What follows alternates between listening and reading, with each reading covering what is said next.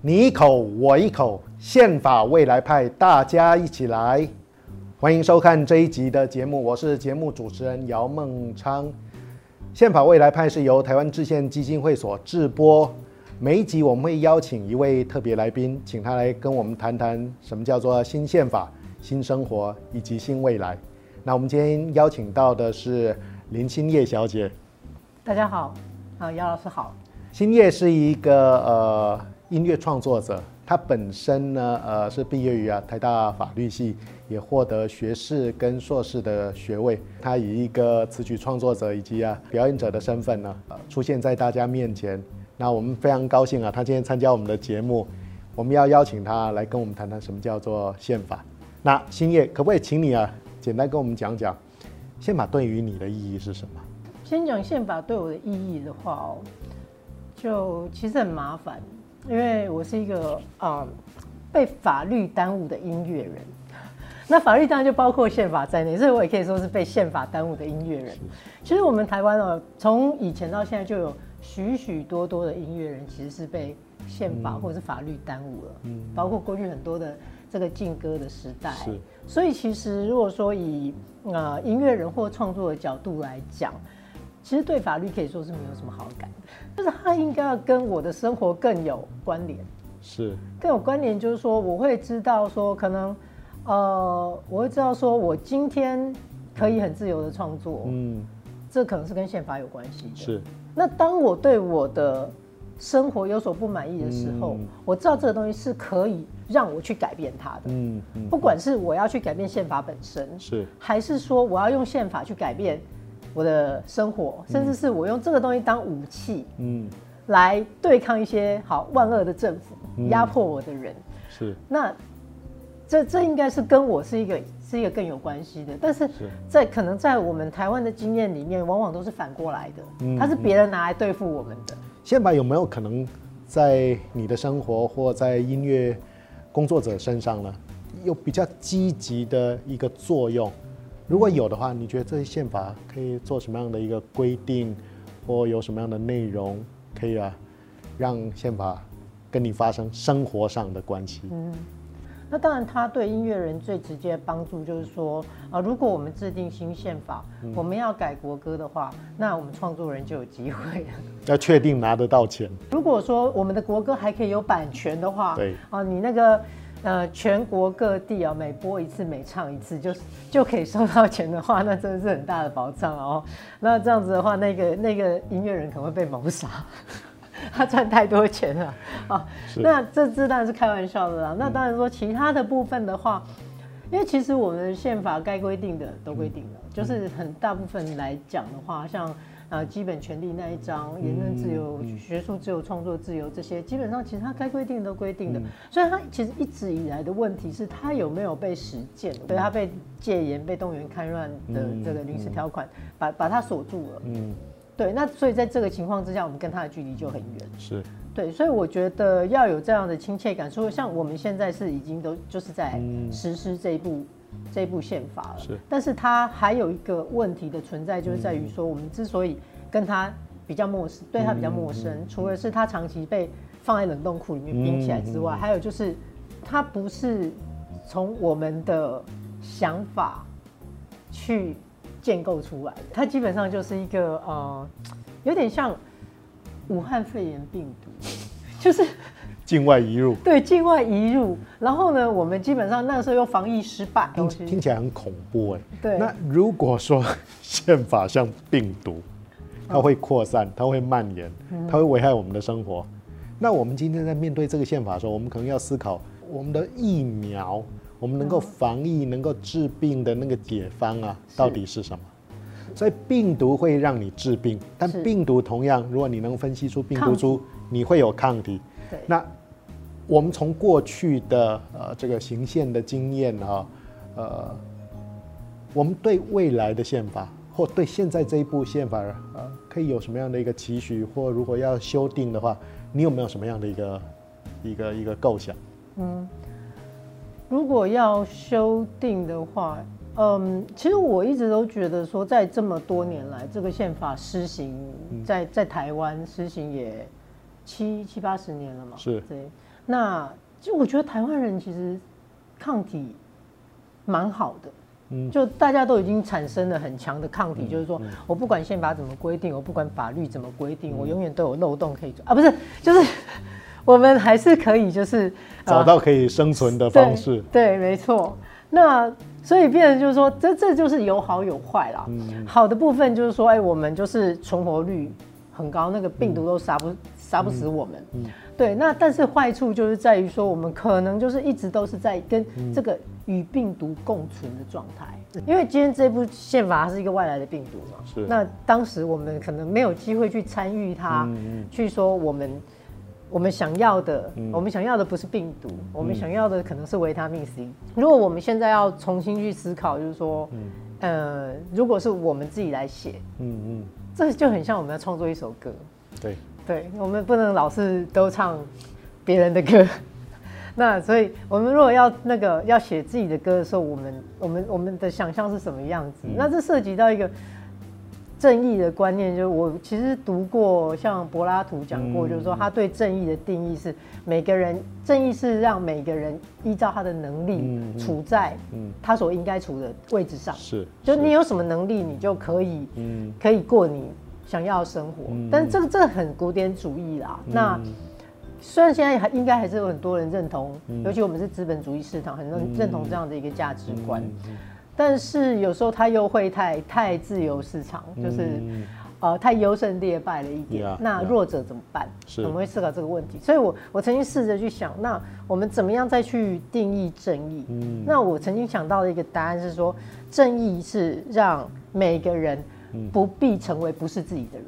嗯嗯嗯。包括我觉得我们台湾的历史经验就是这样子，嗯、就是说，我们不需要为我们的台湾国语的口音感到自卑。是。重要的是你说话的内容，而不是你说话的口音。是。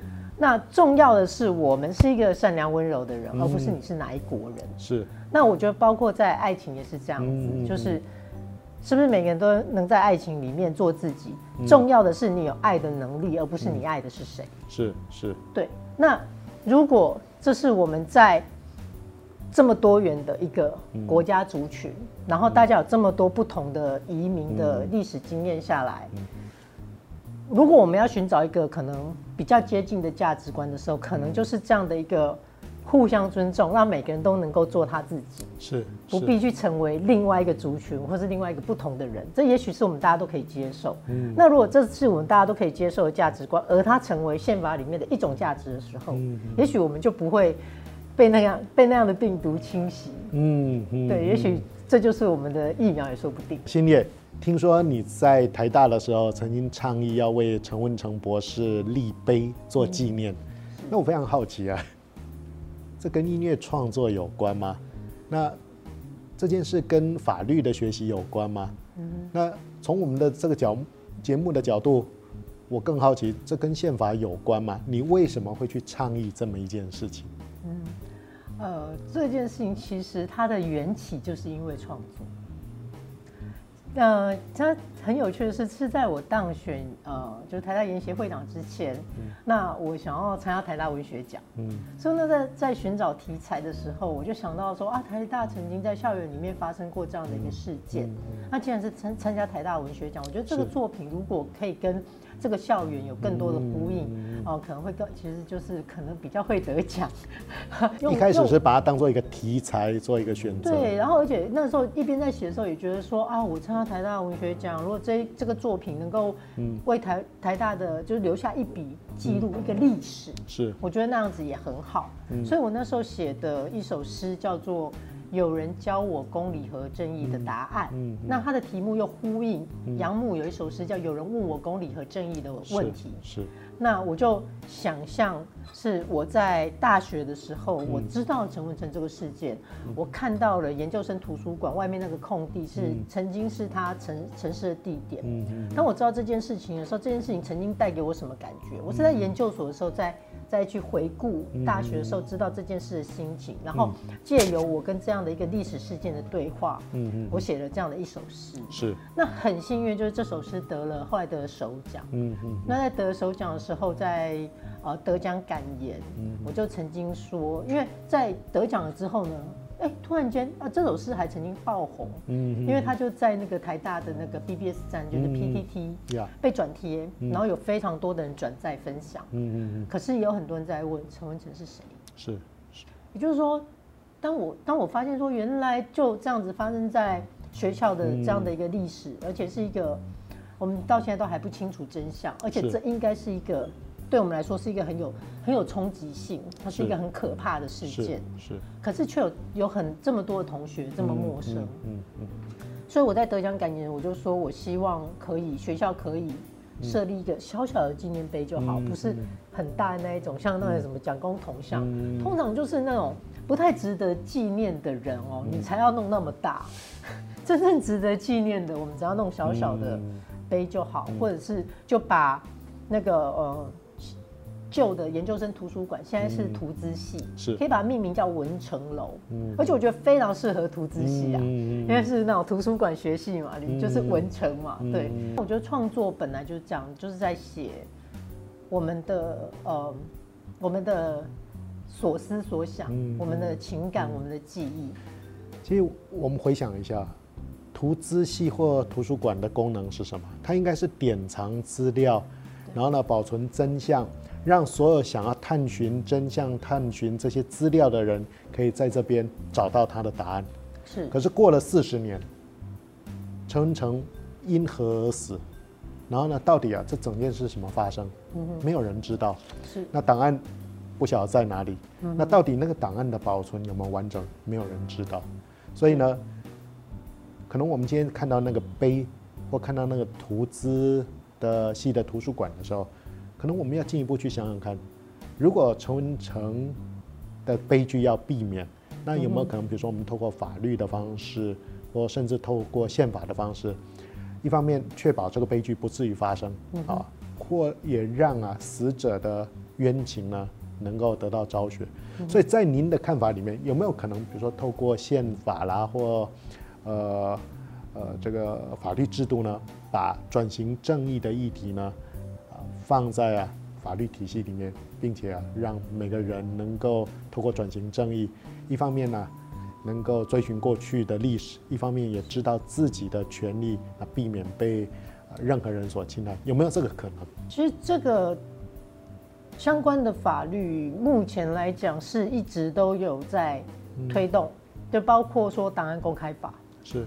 对，要知道真相，档案公开是嗯是非常重要的。嗯，那但是我们现在做的还不够的，就是说我们很多东西还是只公公开半套。对对对，甚至包括不只是最近有新闻，嗯，就是不只是呃陈文成的事件，包括林宅血案事件，是几乎是同一个时间发生的。对，但是相关的资料都可以因为国安局嗯他觉得不方便嗯。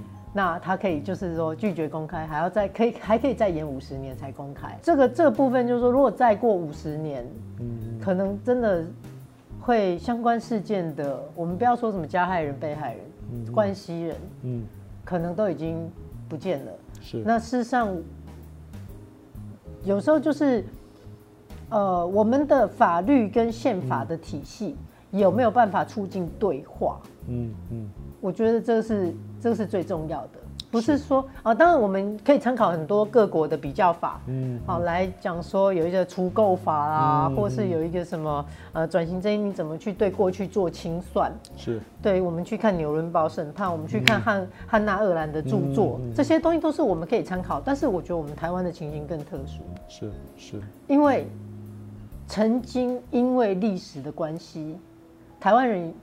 有一阵子是被迫失忆，嗯嗯嗯，就是不知道自己是谁，嗯，那你不知道自己是谁，你怎么能够像我们前面说的做自己？嗯，所以有有一段重要的时间，我们是要努力的把自己找回来。是，其实不只是所谓的当时的本岛人，日治的本岛人，后来的本省人，我们现在说的台湾人，我们现在说的台湾人范围更广，嗯，在不同时期的移民。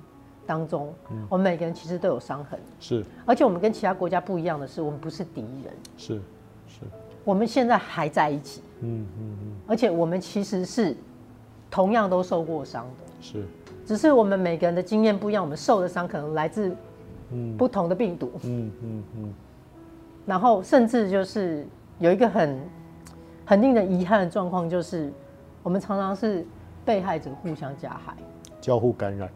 对，被害者互相加害。当我们指责着对方说谁是外来的，谁是谁是多数的暴力的时候，在那样的交相指责的时候，被害者互相加害、交叉感染的时候呢，真正的加害者逍遥法外。我觉得。不管是宪法还是法律，嗯、我们最重要的其实不是去规定谁是对的，谁、嗯、是错的，嗯、而是我们一定要充分一个对话的，是是对话的管道，是对，是包括说像档案公开，为什么不能再拖五十年？嗯、因为我们也要让这个档案里面相关的人，嗯、如果他们今天不在了，我们拿出来，我们难道就说你不能说话了，我就说你错？是，我们也不愿意这样的事情再发生，所以我们现在公开的时候，不是说我们要去说他错。而是我们要让他也有跟我们对话的机会。是，没错。转型正义最大的敌人呢，不是你，不是我，而是时间。对。所以呢，我们希望真相能够越快的显明。嗯哼。同样，我们也必须要有足够的勇气。我们能不能面对真相？是。所以刚刚新叶提的非常好，就是说宪法它可以给我们样什么样的一个 insight，什么样的 inspiration。或许某些国家他没有办法告诉你方法是什么，嗯，可他们讲说，如果我们在宪法的基础，我们有一个可以和解的信心，或可以要面对自己的一个凭借的话，嗯，那或许呢，在推动转型正义啊，会更恰当。嗯，那我不晓得新叶，您是一个创作者，您在诉说像陈诚事件啊。或是在讨论啊转型正义啦，或讨论到一些社会不公不义的事情的时候，我想你最擅长的应该不是法律文字，应该是词曲创作。嗯，我不晓得有没有什么作品啊，是你在思考这些问题的时候，呃，你你你创作出来而可以回应到啊这个事件本身，还有能够反映你的心里面的触动，有这样的作品吗？有，我写了一首歌叫《三十一岁》。嗯，那这首歌就是我当时写下的时候，很巧是陈文成博士殉难刚好三十一年，嗯、而他殉难的当时他是三十一岁。对，所以我就写了这样的一个一个故事。是，我不晓得我们的观众啊有没有机会啊听听星夜为我们演唱啊这一首《三十一岁》。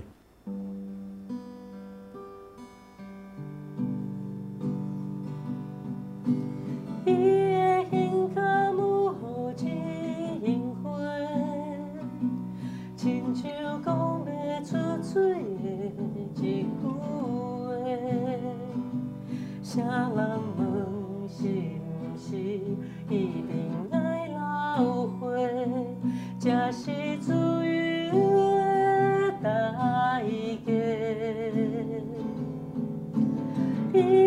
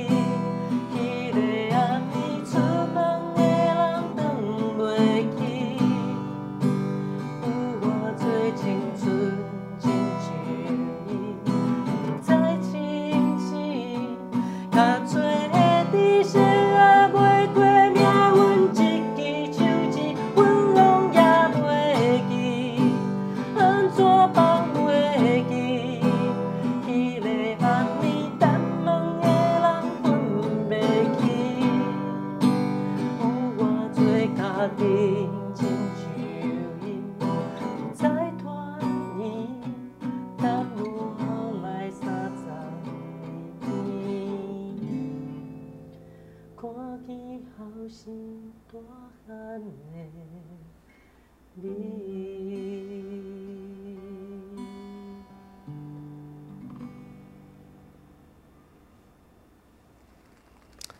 非常谢谢星夜带给我们这首歌。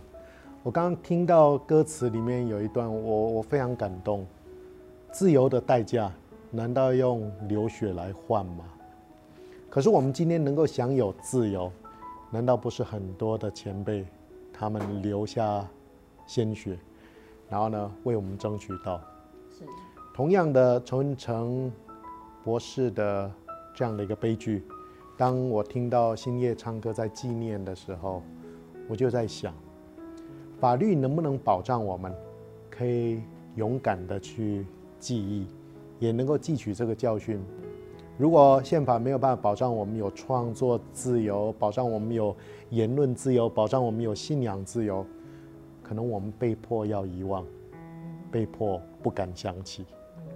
所以呢，我想啊，星夜用他的歌曲，除了告诉我们一个台湾人应该纪念的故事之外，我想星夜也应该要非常庆幸的是，他活在一个可能不需要像啊陈文成那么恐惧的时代。可是这个时代是不是必然永远都会这么平安？我们的自由是否永远那么稳固呢？我不确定。所以我期待的是我们的宪法。如果能够更被实践、更被遵守，那陈文成博士的死亡，他会变成后人很大的祝福。非常谢谢大家来收看我们这一集的《先把未来拍》，那我们下一集会有更精彩的节目等着大家，我们下周见。